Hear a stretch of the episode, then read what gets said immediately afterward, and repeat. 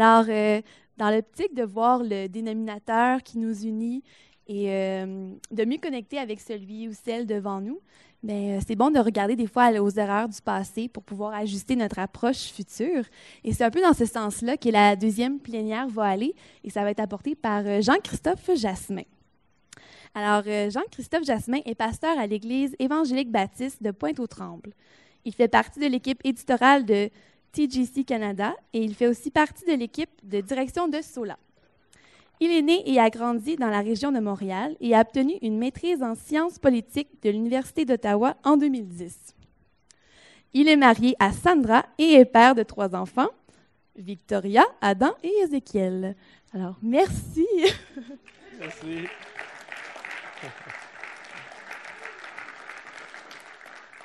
J'imagine euh, J'imagine que vous m'applaudissez à cause que j'ai trois enfants. C'est pour ça que je suis ici un samedi quand on m'a proposé de sortir de la maison un jour de fin de semaine. J'ai, dit oui tout de suite à François. Euh,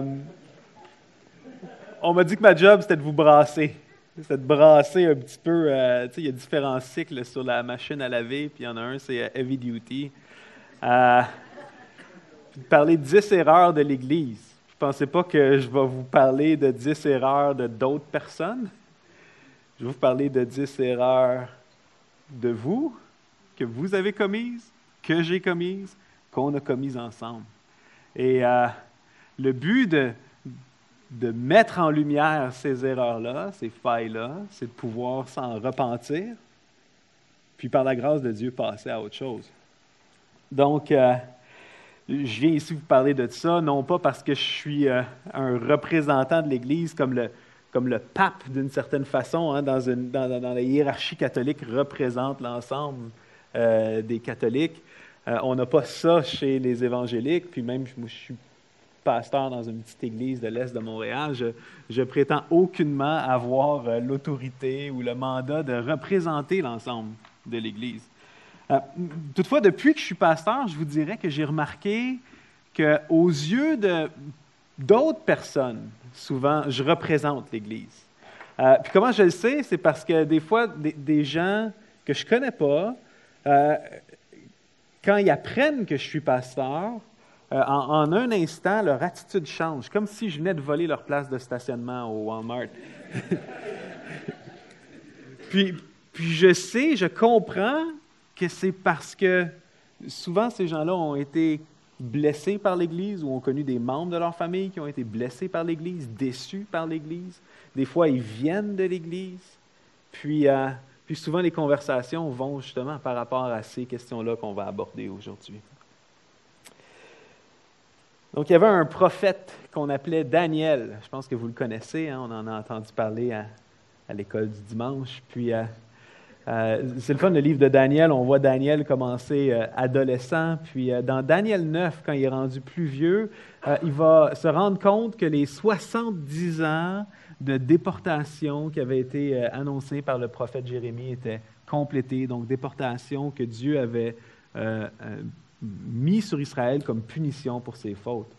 Puis, puis Daniel, même s'il n'est pas grand prêtre d'Israël, même s'il n'est pas politicien ou quoi que ce soit, il va entamer une prière à Dieu dans Daniel 9, où au nom de son peuple, puis pas juste lui, mais de ses pères, de ses grands-pères, de ses ancêtres, de ses grands-mères aussi, euh, on va confesser ses fautes, les fautes du peuple à Dieu, en espérant euh, la venue d'un renouvellement spirituel.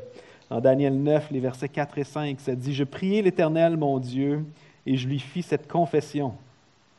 Seigneur Dieu, grand et redoutable, toi qui gardes ton alliance et qui fais miséricorde à ceux qui t'aiment et qui observent tes commandements, nous avons péché, nous avons commis l'iniquité. Nous avons été méchants et rebelles, nous nous sommes détournés de tes commandements et de tes ordonnances. C'est la parole du Seigneur.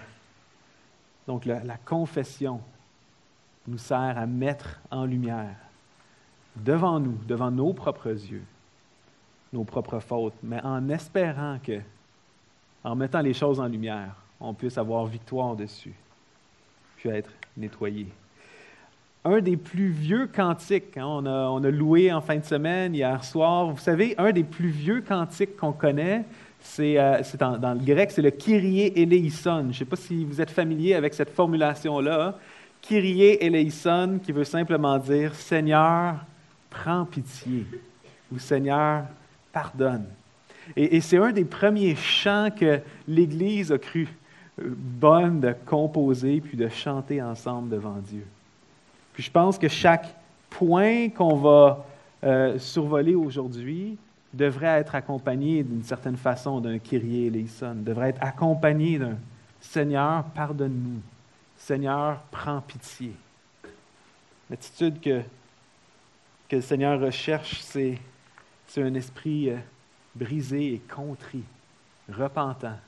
Donc, mon but euh, cet après-midi, ce n'est pas de simplement pointer vers vous ou pointer vers les générations précédentes, mais de mettre devant Dieu les erreurs qu'on a pu, a pu vivre. Donc, est-ce que vous êtes prêts? Vous pouvez sortir maintenant si, euh, si vous pensez. Je sais que dans les universités, maintenant, il faut donner des avertissements, que vous, ça se peut que vous soyez triggered, provoqué. Donc, je vous le dis, ça va, ça va vous provoquer.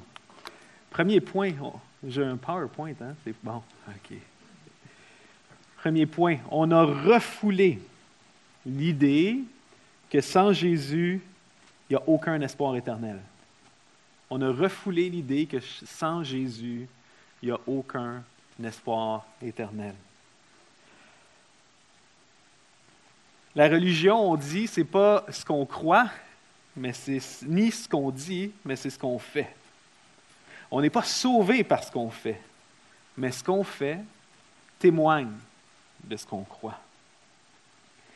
Il y a une chose que je réalise personnellement, mais ensemble, en tant que, chrétien évangélique, on, est évangélique. On dit qu'il y a une bonne nouvelle, la bonne nouvelle de Jésus, que, par Jésus seul, on peut être sauvé. Mais il y a une partie de cette bonne nouvelle qu'on ne croit pas. Seul, en Jésus, seul. Puis on refoule l'idée que sans Jésus, il n'y a aucun espoir éternel. Que sans Jésus, personne ne pourra se présenter devant Dieu. Puis que sans Jésus, ce qui nous attend, ce qui attend nos amis, nos voisins, la personne à la caisse, au dépanneur, c'est une éternité loin de Dieu. Pourquoi est-ce qu'on refoule ça? Parce que je pense c'est une des vérités les plus difficiles à accepter dans la Bible. Ce n'est pas une vérité que je vous dis cet après-midi en me disant hey, c'est le fun, hein? on est-tu bon? Nous, on est avec Dieu, puis les autres ne seront pas avec Dieu. Non, c'est une vérité qui devrait nous faire trembler, qui devrait nous faire frémir, mais une vérité qu'on ne devrait pas ignorer.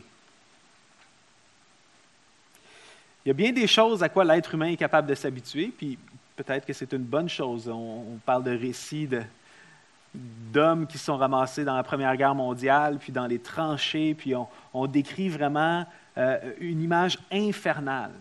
Vraiment, quand tu lis les journaux des gens qui arrivaient dans les tranchées dans la Première Guerre mondiale, ils arrivaient dans des, dans trous remplis d'eau, remplis de boue, remplis non seulement d'excréments humains, mais remplis de morceaux humains, en décomposition depuis des mois, que régulièrement, il y avait des barrages d'artillerie où la terre tremblait au point que les os de ton corps, tes organes se mettent à trembler puis à shaker en dedans de toi, sans savoir si le prochain obus allait tomber à côté de toi puis emporter avec toi tous tes, camarades, tes amis. Puis ce qui est surprenant quand on lit ces journaux-là, c'est que même si c'était des hommes et des femmes comme nous qu'on envoyait au front, hein, qui n'avaient jamais connu la guerre, qu'après quelques jours, on s'habitue. Puis on s'adapte, même aux pires conditions. On est, euh, depuis la guerre froide, on sait que l'être humain a développé la capacité de s'autodétruire complètement, de manière irréversible, en 30 minutes. En ce moment même, il y a des ogives nucléaires qui sont pointées vers toutes les plus grandes villes du monde. Mais on, a grandi là-dedans. On est rendu habitué. On est rendu insensible à ça. Je pense que comme croyants, on, on s'habitue un peu de la même façon avec l'idée de l'enfer, avec l'idée du jugement. On se dit, on n'a pas de contrôle là-dessus. Fait qu'à quoi bon y penser? Autant le laisser de côté, puis l'oublier. Le Seigneur ne nous permet pas de choisir la vérité qui fait notre affaire. On doit lire notre Bible avec un highlighter, mais pas avec des ciseaux. Puis je pense que c'est la première faute qu'on doit confesser à Dieu. Seigneur, pardonne-nous d'avoir ignoré une partie de ta vérité. Deuxième point, on n'a pas vécu l'amour radical de Christ. Quand Jésus décrit l'amour que quelqu'un devrait avoir pour ses amis, il nous dit, il n'y a pas de plus grand amour que de donner sa vie pour ses amis. Tu ne commences pas à aimer pour vrai tant que tu souffres pas. Aimer, ça implique saigner. Je pense que tu réalises ça quand tu as des enfants. Tu réalises ça quand tu as des gens proches de toi pour, qui tu es prêt de, de, te sacrifier. Mais dans le fond, en français, on utilise le même mot aimer pour des choses banales puis des choses extraordinaires. En anglais, il y a comme une distinction entre like puis love. Moi, j'apprécie la crème glacée au pistache. On va pas saigner pour la crème glacée au pistache. On va peut-être marcher un petit peu. Si à l'épicerie, il n'y en a pas, je vais peut-être essayer une autre épicerie, mais ça, c'est la, limite de mon amour qui est manifestée pour, euh, pour la crème glacée au pistache. On est appelé à aimer l'Église, à aimer nos frères et sœurs dans la foi. On est appelé à aimer nos voisins. On est appelé à aimer ceux qui nous persécutent. Qui aime ses voisins ici? Qui est prêt à souffrir pour son voisin? Qui, dans les dernières semaines, a souffert pour son voisin? Je ne peux même pas lever ma main pour ça. On prétend, ah, c'est facile aimer de la bouche. Mais on ne s'est pas sacrifié, ni en tant qu'Église, ni en tant qu'individu pour nos amis, puis pour nos voisins. Donc, face à notre société, est-ce qu'on aime le Québec? Oui? Oui? Non, pas tant que ça, mitigé. So-so. Je sais qu'on a des Ontariens aussi. Est-ce qu'on aime l'Ontario? Non? hey!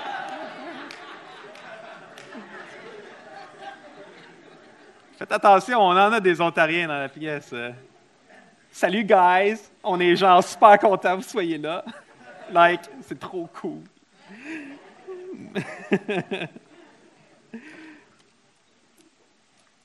Mais est-ce qu'on aime vraiment le Québec et l'Ontario? Je pense que c'est une question à se poser. Est-ce qu'on aime nos voisins? Est-ce qu'on aime notre pays?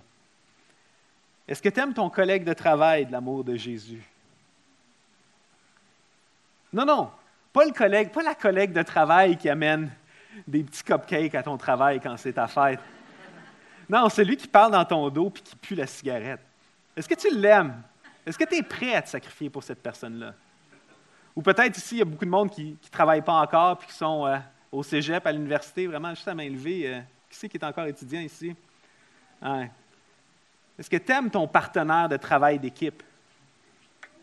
Pas celui qui est vraiment intelligent, puis diligent, puis qui remet ses affaires à temps. Mais la fille qui fait rien, puis qui s'attend à ce que tu mettes son nom sur le travail final. Hein? Est-ce que vous réalisez que nous, on est comme ça pour Jésus? Est-ce que vous réalisez que d'une certaine façon, Jésus, c'est lui qui a complété le travail d'équipe? Était incapable de compléter par nous-mêmes? Il y a eu 100% puis il a mis notre nom sur la page couverture. Est-ce que vous réalisez qu'à cause de la grâce que vous avez reçue en tant que chrétien, vous avez le pouvoir puis la capacité d'aimer d'une manière qui saigne? Ce n'est pas en se forçant plus puis en ayant plus mal qu'on va aimer plus. Mais c'est en réalisant à quel point Christ a saigné pour nous aimer. Seigneur, pardonne-nous notre manque d'amour.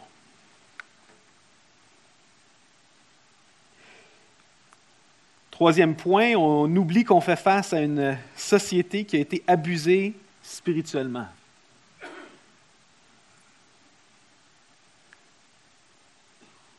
Le Québec ou le Canada français ont un rapport vraiment particulier à la foi. Quand on parle de foi, ce que les gens entendent, c'est religion.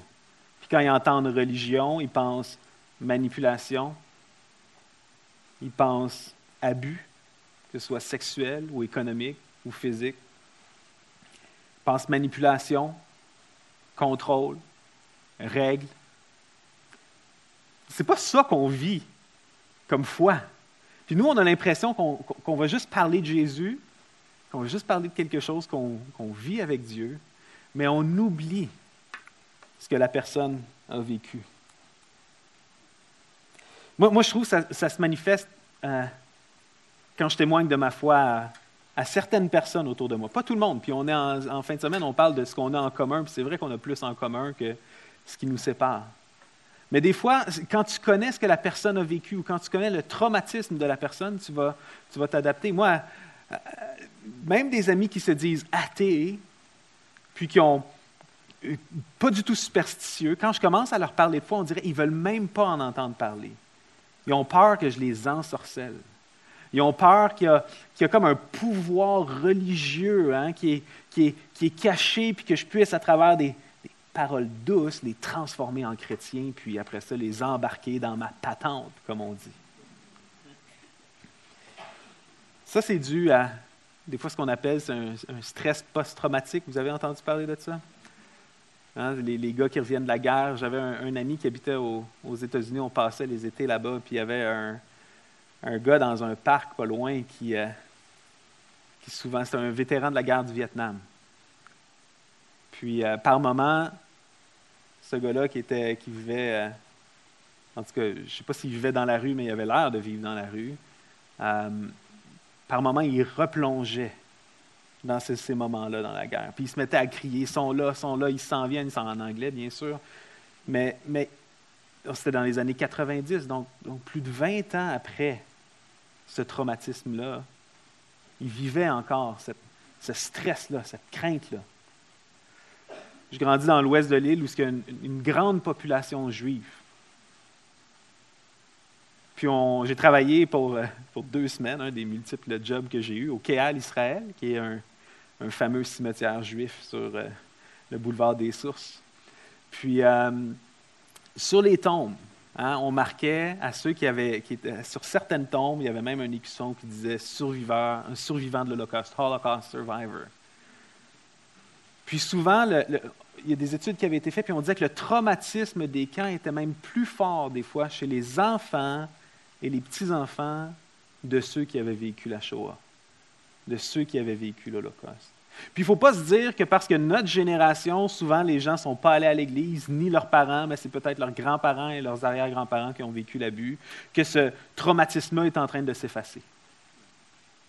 Puis comme tu vas agir différemment avec quelqu'un qui a été abusé physiquement ou sexuellement, pour t'adapter, pour ne pas euh, blesser euh, ou, déclencher inutilement des choses chez, chez cette personne-là, je pense que comme chrétiens québécois, des fois, euh, dans notre enthousiasme par rapport à notre foi, on oublie de s'adapter, puis de faire attention aux gens.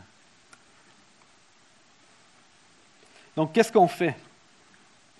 Comment est-ce qu'on s'y prend? Mais comme on confesse aujourd'hui, il ne faut pas avoir peur de confesser et de condamner les abus de l'Église. Pas juste de l'Église catholique, c'est facile, on est bon là-dedans. Hein? Mais les nôtres aussi comme évangéliques. Croyez-moi, on en a commis des abus. Puis si on les connaît moins que ceux-là de l'Église catholique, c'est peut-être parce qu'on a manqué de temps et de moyens. Mais le cœur de l'homme étant ce qu'il est, il y a eu des abus dans l'Église et il va continuer à en avoir. Et ces choses-là, il ne faut pas avoir peur de les condamner puis de les mettre au jour. Ensuite, on ramène le message vers Jésus. Parce que ce n'est pas l'Église qui sauve c'est Jésus-Christ. Puis lui-même a été abusé par les religieux de son époque.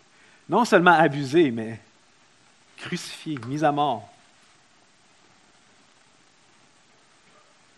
Ainsi, on ne propose pas aux gens, à nos amis, une église, bien que l'église soit un, cadeau qui vient avec, ou un bénéfice, euh, comment on appelle ça, un bénéfice marginal. Ce qu'on propose aux gens, c'est un, un sauveur, c'est Jésus-Christ. Et c'est ce qui nous permet de consoler ceux qui ont été abusés spirituellement, en leur proposant un sauveur qui lui aussi a été abusé par la religion. Seigneur, pardonne les abus commis par ton Église, même ceux-là qu'on a commis nous-mêmes.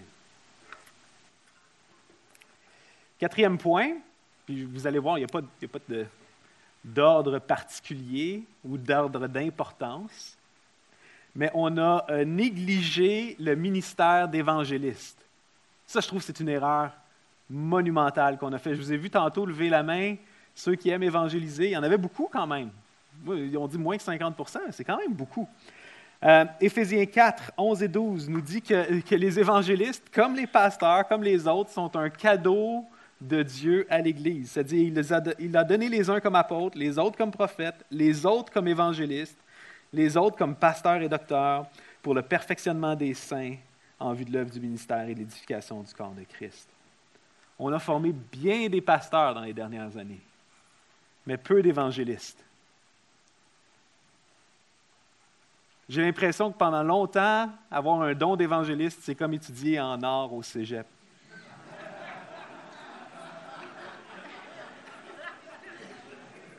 C'est le fun pour toi, mais tu n'auras jamais de job là-dedans. Je me permets de dire ça parce que j'ai fait j'ai étudié en art au cégep. hey! mais c'est vrai pareil dans l'Église, c'est comme ah, quelqu'un est capable d'enseigner, quelqu'un est capable de prêcher, quelqu'un est capable d'animer un petit groupe. Yes, yes, yes, viens-t'en, on va te recruter, puis on va te former, puis on va t'encourager. Quelqu'un est capable de témoigner de l'Évangile à ses amis, puis capable de, de l'exprimer clairement, puis avec courage. Puis souvent, c'est ah, c'est fun. Good, good. Tu sais, c'est ah, tu devrais, euh, tu devrais euh, je ne sais même pas qu'est-ce qu'on peut leur faire faire dans l'Église. On a, on a négligé le, ministère d'évangéliste. Puis je sais qu'aujourd'hui, il y a des gars et des filles dans cette salle-là qui ont un appel puis un don d'évangéliste. J'en ai-tu?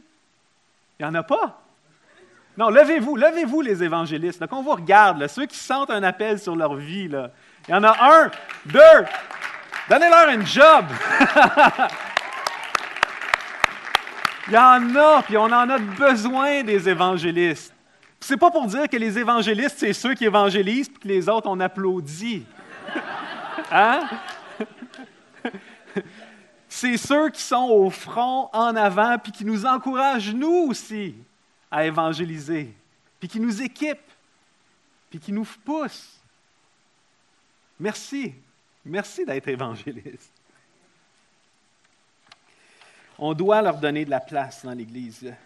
Euh, il y a un an, j'ai eu le plaisir d'être euh, en France pour le Forum des évangélistes là-bas. Puis euh, il avait invité Ravi Zacharias. Puis c'était le dixième Forum des évangélistes. Puis le, gars qui a, démarré ça en grande partie, c'est un, Français qui s'appelle Raphaël Anzenberger. Je ne sais pas si certains d'entre vous le connaissent, mais il me disait qu'il y a dix ans, au premier Forum des évangélistes, ça aurait pu s'appeler la retraite des évangélistes. Parce que c'était tous des, vieux gars un peu fatigués, un peu découragés, un peu abattus, qui, se retrouvaient ensemble et disaient Ah, c'est dur, le ministère d'évangéliste. On n'est pas reconnu dans l'Église, on n'a pas, pas de relève. Puis ces gars-là, ensemble, ils ont, décidé de, de dans la nouvelle génération d'évangélistes. Ils ont parti quelque chose qui s'appelait le réseau des évangélistes, où ce que, euh, des plus vieux évangélistes se mettaient à, mentorer de plus, jeunes, évangélistes. Puis quand je suis allé, moi, l'an dernier, je n'ai pas vu ce processus-là. Mais il y avait presque 1000 personnes à cette conférence-là. Puis je vous dirais, la moyenne d'âge, c'était peut-être 30-35 ans. Il y avait plein de jeunes, des, des fous qui, partaient des églises à trois, quatre dans des villages n'importe où en France, puis qui étaient passionnés, puis j'ai pu goûter à, une Église qui, qui, a su mettre de l'avant, puis valoriser ce travail, puis cet appel-là d'évangéliste. C'est tellement encourageant pour toutes nous autres des évangélistes. Il faut qu'on leur donne une place. Seigneur, pardonne-nous d'avoir ignoré ton appel aux évangélistes. Cinquième point, on a brûlé le pont de la grâce commune. Hein. On parle cette semaine du dénominateur commun. Comment est-ce qu'on a plus de choses en commun avec les autres que, euh, qu'on a de différences, bien souvent? Euh, dans son livre euh, Center Church, Tim Keller donne une image qui m'a, toujours marqué. Il donne l'exemple d'une, d'une, compagnie qui est en train de, passer une route à travers les montagnes, un peu comme, comme l'autoroute 50, puis tu te ramasses avec un gros rocher en plein milieu du trajet. Hein. Puis, il dit, il y a deux choses que tu dois faire pour faire exploser un rocher. Premièrement, tu dois percer le rocher avec un genre de grosse drille faite pour ça. Puis ensuite, dans le trou, tu dois placer un explosif pour fendre le rocher de l'intérieur, puis le tasser. Puis il dit, les, les, chrétiens, par rapport à la culture, on a, soit, on a souvent une des deux attitudes opposées. Dans le sens où l'explosif, c'est peut-être la partie où on confronte la culture. On dit, vous avez tort, vous ne devriez pas être comme ça. Repentez-vous. Puis on a, on a l'autre attitude où c'est comme on drille dans la, dans la culture, où ce qu'on dit, ben on a plein de choses en commun, puis finalement on n'est pas si différents, puis on intègre la culture, puis on pénètre la culture, puis on approuve la culture, mais sans jamais la confronter. Si tu perces une roche et tu ne mets pas d'explosif dedans, elle ne va pas se tasser. Mais si tu déposes une dynamite sur un gros rocher comme ça, ça ne va même pas la graffiner. Puis on a besoin de faire les deux. On a besoin de ne pas avoir peur de faire les deux. On a besoin de réaliser ce pont de grâce commune qu'on a, où ce qu'on peut dire, on peut affirmer avec la culture certaines choses, mais aussi déclarer que sans l'Évangile, on ne peut pas pousser cette chose-là jusqu'au bout. Je donne un exemple. On veut tous une société plus juste, non? On veut tous un Québec sans racisme. Y a-t-il quelqu'un qui veut un Québec avec du racisme ici? Non? J'ai entendu, je vous ai entendu vous moquer des Ontariens tantôt, je vous demande, c'est juste. Il doit en avoir, non? On veut tout un Québec sans racisme, on veut tous moins de pauvreté. Mais notre culture, comment, comment est-ce que notre culture deal avec le racisme? Soit qu'on nie le racisme complètement, hein, on dit on est tout rose à l'intérieur, ce qui n'est pas faux, mais qui, nie un petit peu l'expérience que certaines personnes, certaines minorités visibles peuvent vivre dans notre société. Parce qu'en disant on est tout rose de l'extérieur, euh, de l'intérieur, moi je ne vois pas de différence, puis je ne suis pas raciste, toute la kit. Oui, mais pour vrai, pour certaines, pour certaines personnes dans, cette province-là, ben, ils vont être victimes de racisme. Ils vont avoir plus de misère à se trouver une job, juste à cause de la, manière de, juste à cause de leur apparence, juste à cause de leur origine. Fait qu'on ne peut pas nier le racisme, mais on ne peut pas non plus le rendre paradigmatique. On avait eu euh, cette semaine ou la semaine dernière un genre de, débat dans la presse à savoir s'il faut des quotas pour, euh, pour le, nombre d'hommes ou de femmes dans les festivals de musique. Fait que soit la culture ignore complètement le racisme, ou soit que la culture, après ça, on le, on le paradigmatise. Hein, ou ce que c'est comme, tu ne peux pas te soustraire de ton identité raciale. Puis on met ça un petit peu partout, puis on, pousse sur la politique identitaire. L'Évangile, qu'est-ce qu'a fait? L'Évangile, l'Évangile ne remet pas en question le fait que le racisme existe. En, fait, euh, le premier problème, hein, la première chicane qu'on a eue dans l'Église, hein, on l'a dans, dans Acte 6, donc six chapitres après le début de l'Église. C'est quand même pas fort notre affaire. Hein? La première chicane, c'est qu'il y a du service aux tables pour les veuves, pour les gens pauvres, puis les veuves qui sont juives d'origine grecque disent que les veuves qui sont d'origine hébraïque ont plus de bouffe à table. Dès le début. Hein? Juste dans, c'est quand tu veux une cuisse, une poitrine, OK, on va donner les, les, pas bons morceaux à ceux d'une autre origine. Le Saint-Esprit vient de descendre sur l'Église. Là, ils sont tous en train de... Jésus vient de remonter au ciel. Tu te dis, hey man, c'est pas le temps de, de tomber dans le racisme. Non, l'Évangile nous dit, le racisme, c'est là, puis ça existe. On n'a pas à se fermer les yeux là-dessus. Sauf que l'Évangile nous permet de vivre une vie où ce que notre identité n'est pas basée sur la couleur de notre peau, n'est pas basée sur notre identité raciale. La parole de Dieu nous dit qu'il n'y a ni juif, ni grec, ni esclave, ni libre, ni homme, ni femme, que notre identité, notre personne, qui on est, est définie en Christ. Puis ça, notre culture n'est pas capable de formuler quelque chose comme ça. Il y a juste l'Évangile qui est capable de formuler quelque chose comme ça. Sixième point, on a mis la lampe sous le boisseau. Vous connaissez hein, l'expression, c'est Jésus qui dit ça. On ne peut pas mettre une lampe sous un boisseau, sous un seau d'eau. On ne cache pas les lumières. Euh, j'ai déjà fait de la construction, de la rénovation. J'ai déjà posé des, lumières au plafond, déjà posé des lumières sur les murs. J'ai déjà branché des lampes sur pied. n'ai jamais installé des lumières dans le plancher pour vous, c'est comme, c'est pas populaire. Des lumières en dessous des meubles, ça ne sert pas à grand-chose. Dernièrement, au Québec, on avait eu un débat sur les signes religieux ostentatoires. Je ne sais pas si vous vous souvenez, ou ceux qui étaient au cégep, peut-être que vous ne mangez pas encore de la nourriture solide à cette époque, c'était en 2008.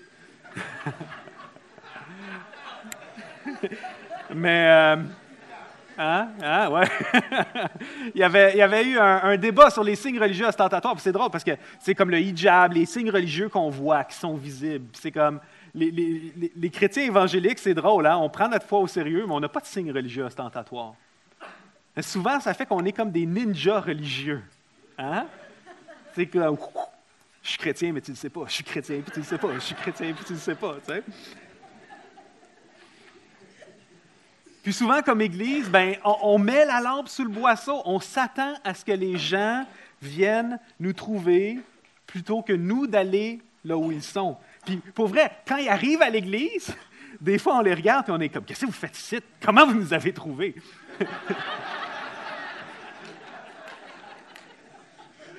Tu veux reconnaître une Église évangélique au Québec? Généralement, s'il y a une pancarte en vinyle décrépit en avant, c'est une église évangélique.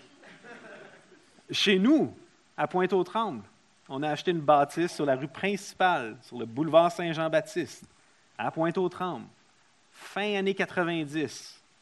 On a installé une pancarte qui a de l'allure l'an passé. Tu sais, je veux dire, on l'a déjà, la bâtisse, on l'a payée et sur la rue.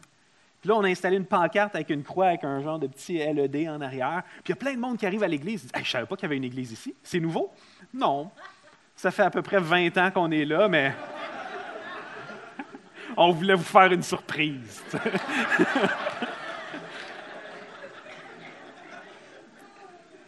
on a installé ça quand il y a un petit restaurant taille qui s'est installé à côté. Puis on a installé la grosse pancarte, la grosse patente avec les lumières, puis tout. Puis je suis comme, nous, il me semble qu'on a plus à offrir qu'un pas de taille huileux. Pourquoi est-ce qu'on se cache? Pourquoi est-ce qu'on ne prend pas au sérieux notre appel à être une lumière, être la lumière du monde puis qui éclaire tout le monde? C'est comme on tolère qu'on ait une lumière, que la seule lumière elle soit comme dans une pièce qui est fermée. Au niveau individuel, moi-même, je suis, coupable de ça. On parle de juste s'afficher comme chrétien en public. Mon, quand, on mangeait au restaurant, mon beau-père, des fois, il faisait cette joke-là. Il disait Bon, là, c'est le temps où on se frotte les sourcils. Hein? Est-ce que, est que, comme chrétien, des fois, quand vous dînez avec d'autres chrétiens, vous vous frottez les sourcils? Non? Mettons, tu es au restaurant, puis là, c'est comme, bon, il y a quelqu'un qui se met à prier, puis là, tu es comme, hum, hum, hum, Amen. Tu sais, c'est comme. Juste que le monde pense que tu es en train de prier avec eux, mais que le monde autour pense que tu te frottes juste. Non, je me frottais juste les sourcils. On en rit, mais c'est vrai pareil. Hein? Des fois, on est gêné le seul signe religieux ostentatoire qu'on a, c'est prier au restaurant, puis on est gêné de le faire. Mais je vous encourage à faire Jibec. Moi, quand j'ai fait Jibec, on chantait des chansons au buffet chinois. J'étais terrifié. à cette heure, quand quelqu'un prie, je suis comme, c'est pas pire qu'à Jibec, au moins.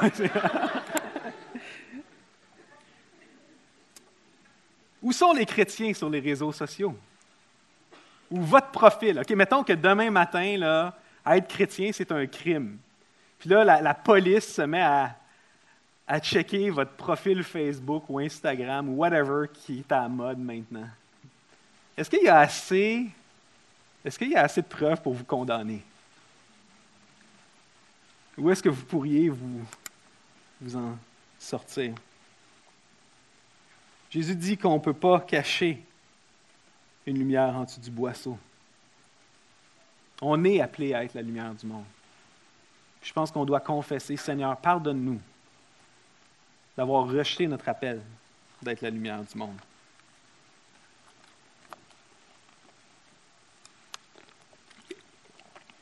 Septième point, on voit l'Église comme une forteresse. Je, dis à la blague au début qu'on voit une tendance sur les campus universitaires justement de protéger les étudiants de discours ou de propos qui pourraient les mettre mal à l'aise. Quand dans le fond, le but de l'université, c'est de nous mettre mal à l'aise. On parle de safe space, hein, c'est comme un espace qui était en sécurité. On parle de micro-agression, qui techniquement, en tout cas mathématiquement, c'est le millionième d'une agression.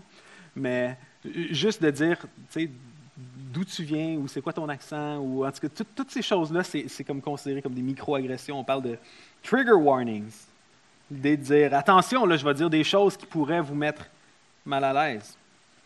Puis, euh, des fois, les chrétiens, on se moque de ça. Hein. On est plus euh, conservateurs. Puis, ah oui, le, souvent, on parle du, droit d'expression, la liberté de parole, comme si euh, ces jeunes universitaires-là, aujourd'hui, c'est eux qui avaient inventé toute cette idée-là des espaces sécuritaires. C'est comme, man, ça fait des années que les chrétiens, on a développé ça.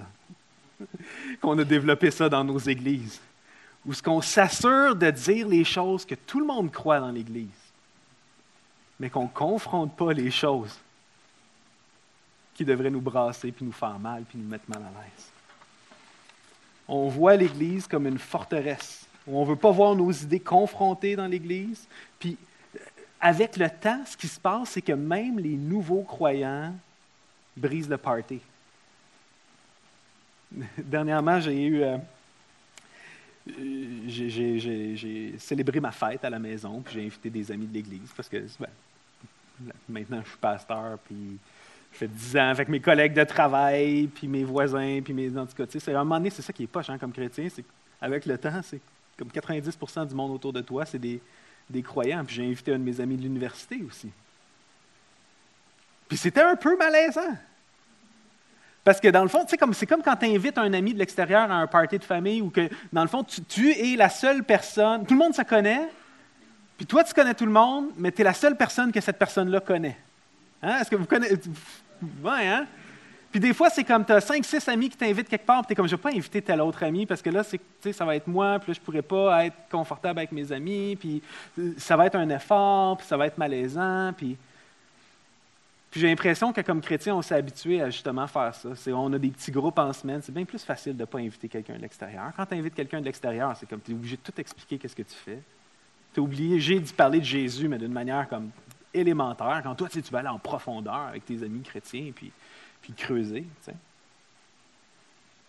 Puis au travail, puis à l'école, la semaine, tu es tellement tout le temps confronté par rapport à ta foi que tu te dis, je peux-tu avoir un dimanche matin où ce que, tu sais, je n'ai pas à m'expliquer, puis je n'ai pas à être confronté, puis dans mon petit groupe, puis avec mes amis chrétiens. Puis je vous dis, hein, c'est pernicieux. Vous commencez maintenant, là, mais tu t'habitues, puis à 30 ans, à 40 ans, tu te retrouves, là, puis tu regardes tes amis, puis tous tes amis sont croyants. Puis même quand tes amis luttent dans leur foi, ou sont plus. sont troublés, ou sont plus tes amis. C'est quoi la proportion de vos amis qui sont croyants? C'est quoi la proportion de vos amis qui sont non-croyants? Puis est-ce que ça vous arrive de mélanger les deux? Ou est-ce que vous voyez l'Église puis les chrétiens comme une forteresse, comme un refuge? La Bible nous dit que ce n'est pas l'Église notre forteresse. Ce n'est pas l'Église notre refuge. Ce n'est pas l'Église notre rocher. C'est Dieu notre rocher. Puis quand l'Église est dans les actes était euh, confrontée ou persécutée par rapport à leur foi, ce qu'ils priaient, ce n'était pas pour de la sécurité. Ce n'était pas pour de la protection. Quand Jean et Pierre se font mettre en prison, puis que l'Église entend parler de leur emprisonnement, puis qu'ils commencent à goûter les premières persécutions, l'Église prie pour du courage. Et on ne sera jamais fort si on ne sort jamais de notre forteresse. Seigneur, pardonne-nous d'avoir trouvé un refuge, une forteresse ailleurs qu'en toi. Huitième erreur ou péché, on devrait commencer à le dire. On a perdu notre saveur. On a perdu notre saveur. Quand Jésus dit qu'on est la lumière du monde, ça veut dire qu'on est supposé être vu. Quand Jésus dit qu'on est le sel de la terre, ça veut dire qu'on est supposé goûter différent. Hein? On a tout un, un, genre de rack à épices à la maison. Hein? Ça vous arrive-tu d'avoir un rack à épices ou je suis le seul? C'est comme non. On a un rack à épices. Puis avouez qu'il y, y, a tout le temps des pots d'épices que tu es comme. C'est les mêmes épices que quand tu as acheté le rack, hein? Il y a 15 ans. Des fois, c'est des hand-me-down, tu sais. Ça, c'est, ça, c'est le curcuma de mon arrière-grand-mère. Qu'est-ce que ça goûte, le curcuma? Je ne sais pas. Parce que lui, il a 15 ans, puis il goûte plus rien. Puis des fois, comme chrétien, on perd aussi notre savoir. Ça sert à quoi du curcuma qui goûte rien? Hein? On devrait sortir du rack à épices. On devrait le jeter puis faire de la place pour des épices qui goûtent de quoi? Du sel qui goûte à rien, ça sert à rien. Puis le sel, c'est un assaisonnement, hein? c'est pas comme euh, c'est pas comme un groupe alimentaire. Ça veut dire qu'on est appelé à être dans notre société ceux qui donnent une certaine saveur, un certain goût, un certain goût distinctif. Est-ce qu'on a gardé notre saveur ou est-ce qu'on l'a perdu? Est-ce que dans notre, attitude d'être des, chrétiens chevaliers qui restent dans notre forteresse, mais quand on sort, on est des ninjas, puis on est, euh, est invisible? Est-ce qu'on a perdu cette discipline-là qui fait qu'on est sel, puis qu'on goûte différemment? Je donne un exemple. Tu veux arrêter de sacrer. Y a-t-il du monde qui veut arrêter de sacrer ici ou personne ne sacre ici? Hein? Vous, êtes, tellement bon. tu veux arrêter de sacrer parce que tu veux, comme, la parole te dit, je veux, que ma bouche serve à bénir, puis pas à maudire, puis, que tout ce qui sort de ma bouche, bien, ça devrait servir à, honorer Dieu. Tu veux que quelqu'un qui rentre dans l'Église pour la première fois puis qui sacre comme un chartier ne soit pas jugé, ne soit pas condamné puis qu'il soit à l'aise. Mais tu veux qu'à la longue, un chrétien soit capable de, de goûter, d'être différent, même dans des gestes, même dans des choses élémentaires. Cette semaine, euh, j'ai eu le plaisir avec euh, pouvoir, je vois pas, là, pouvoir de changer. Il est où euh, le gars de pouvoir de changer? Oui, ouais, pouvoir de changer. un panel, un panel interreligieux, ok? c'est organisé par pouvoir de changer, puis des musulmans, des juifs, puis des catholiques. Puis euh, à la fin de la, conférence, je parlais avec un gars qui s'appelle Samy. Puis il est musulman. C'était facile à deviner que Samy était musulman parce qu'il avait une grosse barbe. Il est différent. Puis ne pensez pas que le musulman, il trouve ça cool d'avoir une grosse barbe nécessairement. Lui aussi, il sent comme, il sait qu'il va se faire remarquer, puis il va se faire identifier comme musulman. Puis le juif qui était là avec le panel, il avait comme un gros chapeau, puis une coupe une barbe aussi, puis une coupe de cheveux spéciale. Puis... non, mais ce que je veux dire, il n'était pas gêné d'être juif. Ou à un moment donné, tu t'habitues.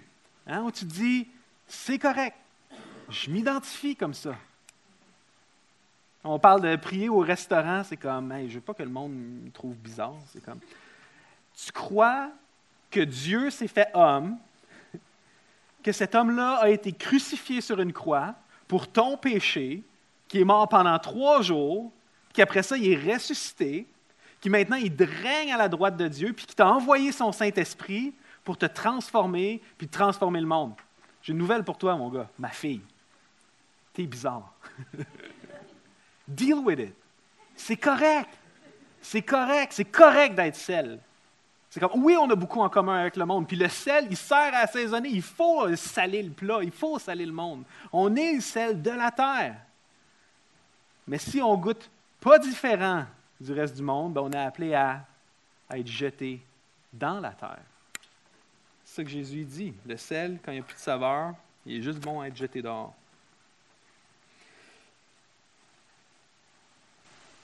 Un sel qui goûte, c'est une église pure, c'est une église différente. Ça commence par des chrétiens individuels qui n'ont pas peur d'être différents. Pas pour se faire remarquer, pas pour être comme Hey, je suis différent, je suis un Dans notre société, tout le monde est différent. personne n'est différent. Mais d'être différent parce qu'on ressemble à Jésus-Christ, parce qu'on goûte comme Jésus-Christ, parce qu'on est le parfum de Jésus-Christ.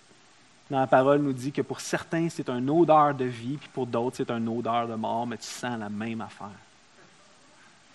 L'Église, on est appelé à goûter différent. Puis on doit demander pardon au Seigneur. Quand, des fois par honte, des fois par désir d'être accepté, des fois par peur d'être jugé, on a décidé de goûter pareil comme le monde. Seigneur, pardonne-nous d'avoir perdu notre saveur.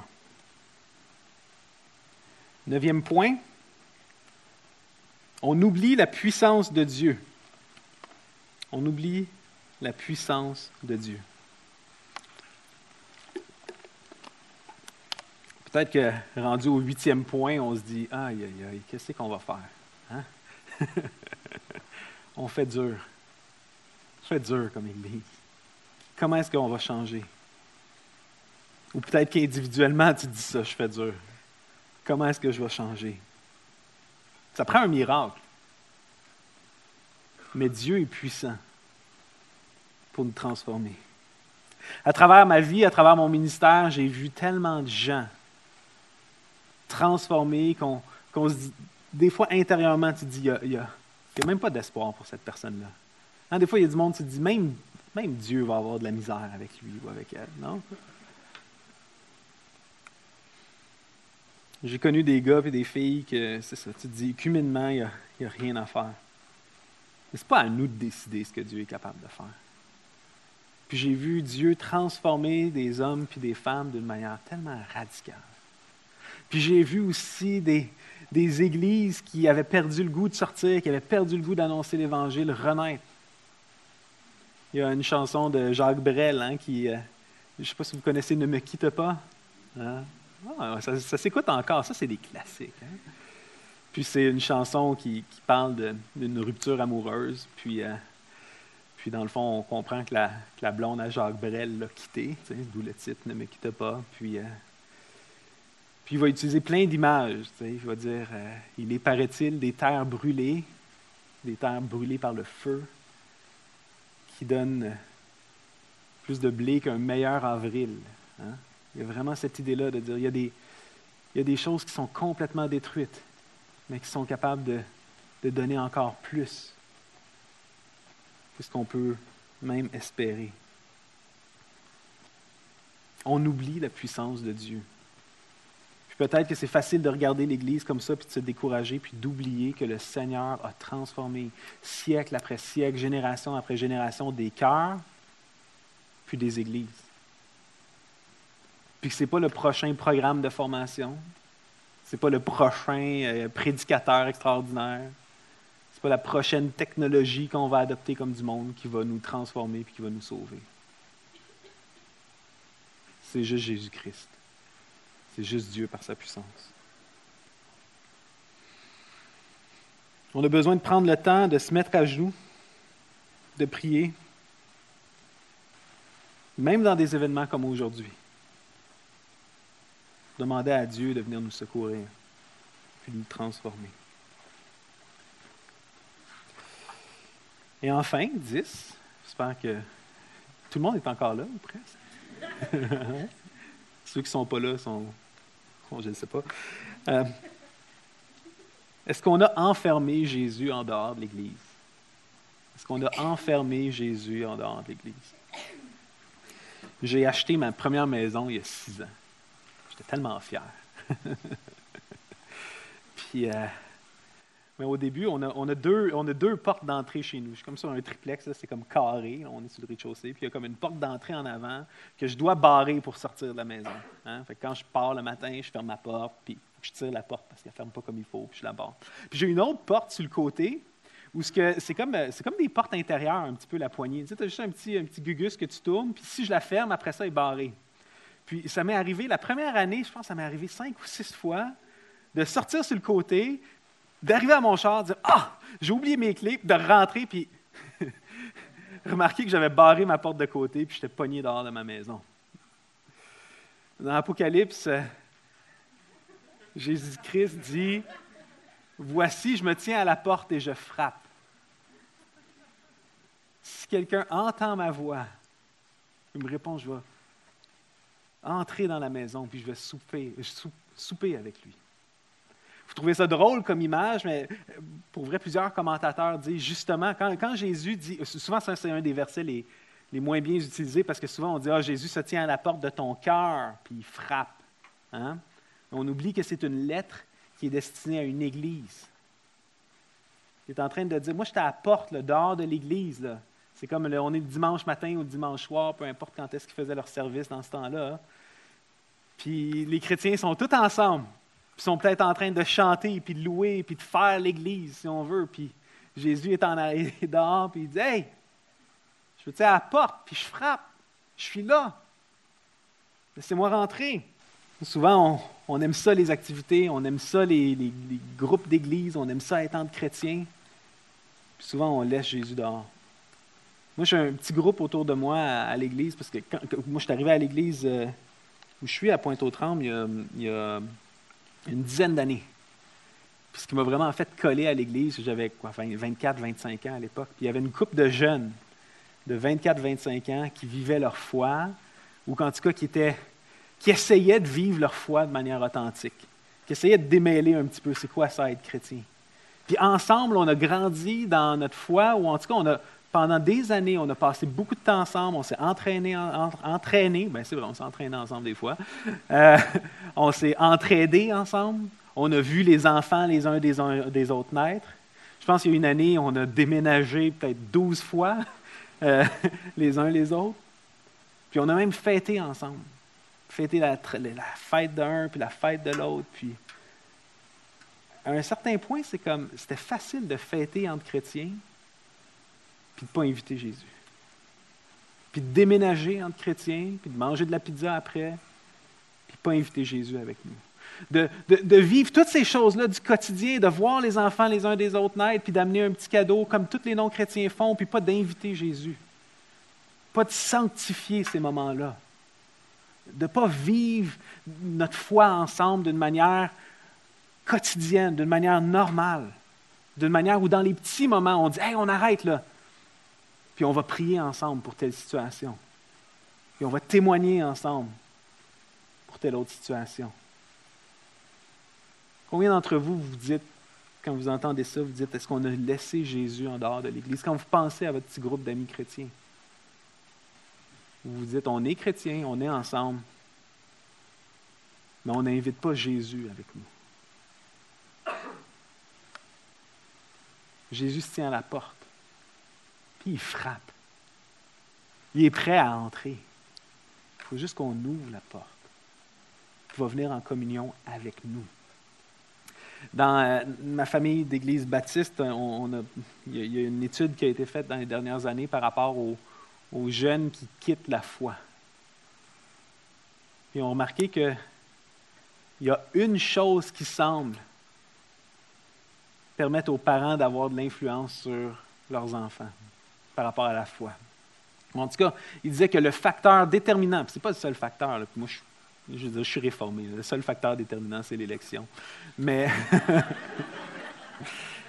mais quand même, Dieu utilise des moyens humains pour la, pour la mettre en action. Il disait, ce n'est pas les parents qui amènent leurs enfants à l'église puis qui prient avec eux, simplement pour dîner ou pour souper. Mais c'est les parents qui étaient capables de vivre leur foi de manière spontanée puis quotidienne. Tu as un téléphone qui dit que ma tante est malade, on va prier ensemble pour ma tante.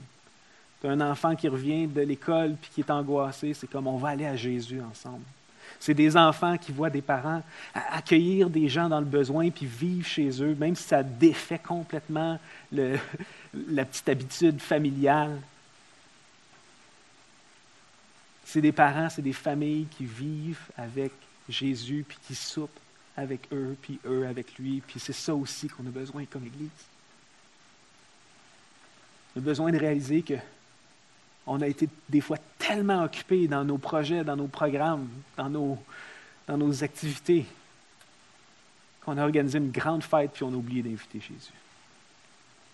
Mais Jésus est encore là. Il cogne. Il faut juste se repentir puis ouvrir. Seigneur, on te demande pardon. Pardon de t'avoir enfermé dehors parfois. Puis on veut t'ouvrir la porte. Puis on veut que tu soupes avec nous. Puis nous avec toi. Je conclus en continuant dans le passage dans Daniel. Je vous invite à la lire, cette prière-là de Daniel, de confession. Puis à partir de Daniel, verset 17. Il termine sa prière en disant, Maintenant donc, ô notre Dieu, écoute la prière et les supplications de ton serviteur, et pour l'amour du Seigneur, fais briller ta face sur ton sanctuaire dévasté. Il est où ce sanctuaire dévasté? Hein? C'est nous. Mon Dieu, prête l'oreille et écoute. Ouvre les yeux et regarde nos ruines. Regarde la ville sur laquelle ton nom est invoqué car ce n'est pas à cause de notre justice que nous te présentons nos supplications. C'est à cause de tes grandes compassions. Seigneur, écoute. Seigneur, pardonne. Seigneur, sois attentif. Agis et ne tarde pas par amour pour toi, ô mon Dieu, car ton nom est invoqué sur ta ville et sur ton peuple. Si on est ensemble aujourd'hui, puis on veut parler du dénominateur commun, puis on veut parler du pont qu'on a avec notre culture, vraiment, c'est parce que le désir le plus profond qu'on a dans nous, c'est de voir un réveil. On a, on a, je pense, dans la salle, quelqu'un qui a fait une thèse de doc hein, sur, euh, sur les réveils. Il ne faut pas dire. Allez y parler, il était venu à la faculté, c'est super intéressant.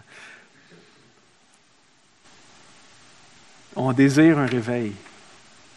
Tous les réveils commencent par la repentance commence par la repentance. Puis la vraie repentance porte fruit quand on sait que, quand on se repent, à cause non pas de notre justice, mais de ses grandes compassions, Dieu est prêt à nous pardonner, puis à rebâtir la ville. Prions.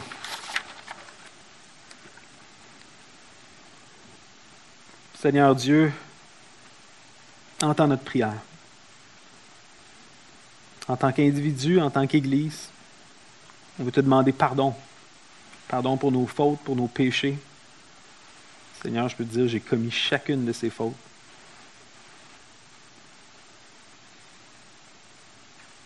Pardonne notre manque d'amour. Pardonne notre manque de foi, notre manque de confiance, notre lâcheté. Seigneur, transforme-nous par ta puissance. Transforme-nous par ta présence. Notre seul espoir, Seigneur, c'est que tu viennes parmi nous, puis tu nous transformes. Tout ce qu'on est capable de faire, Seigneur, puis par ton Saint-Esprit, on est capable de le faire. C'est de réaliser notre faute, de réaliser nos échecs. Par ta parole, Seigneur, comme un père qui vient consoler son enfant Tu nous rappelles à quel point tu es rempli de miséricorde et de compassion, à quel point tu es patient avec chacun de nous, à quel point tu n'as pas fini la job avec personne ici encore aujourd'hui. Peu importe la grandeur de notre faute, peu importe les, mensonges de l'accusateur, de Satan qui nous dit que qu'on ne sert à rien, qu'on ne sera jamais capable, qu'on ne va jamais changer. Seigneur, on fait confiance à ta parole, à ta puissance, à ton Saint-Esprit. Seigneur, transforme ton Église ici, au Canada français. Rends-nous courageux. Rends-nous forts. Rends-nous fiers de t'appartenir. Rends-nous sel, puis rends-nous lumière. Lève, élève parmi nous, Seigneur, pas juste des, pasteurs, mais des évangélistes. Puis des gens qui ont cette voix prophétique, qui sont capables de parler à la culture, puis de l'appeler à la repentance. Seigneur, je sais que la génération qui est ici cet après-midi, tu la connais, puis tu l'as préparée à vivre, puis à véhiculer cette transformation-là. Seigneur, on dépend entièrement de toi, entièrement de toi pour ça. Puis cette prière, on te l'a fait, non pas à cause de notre justice, mais à cause de ta compassion qui a été manifestée en ton Fils Jésus à la croix. Puis c'est en son nom qu'on prie. Amen. Merci.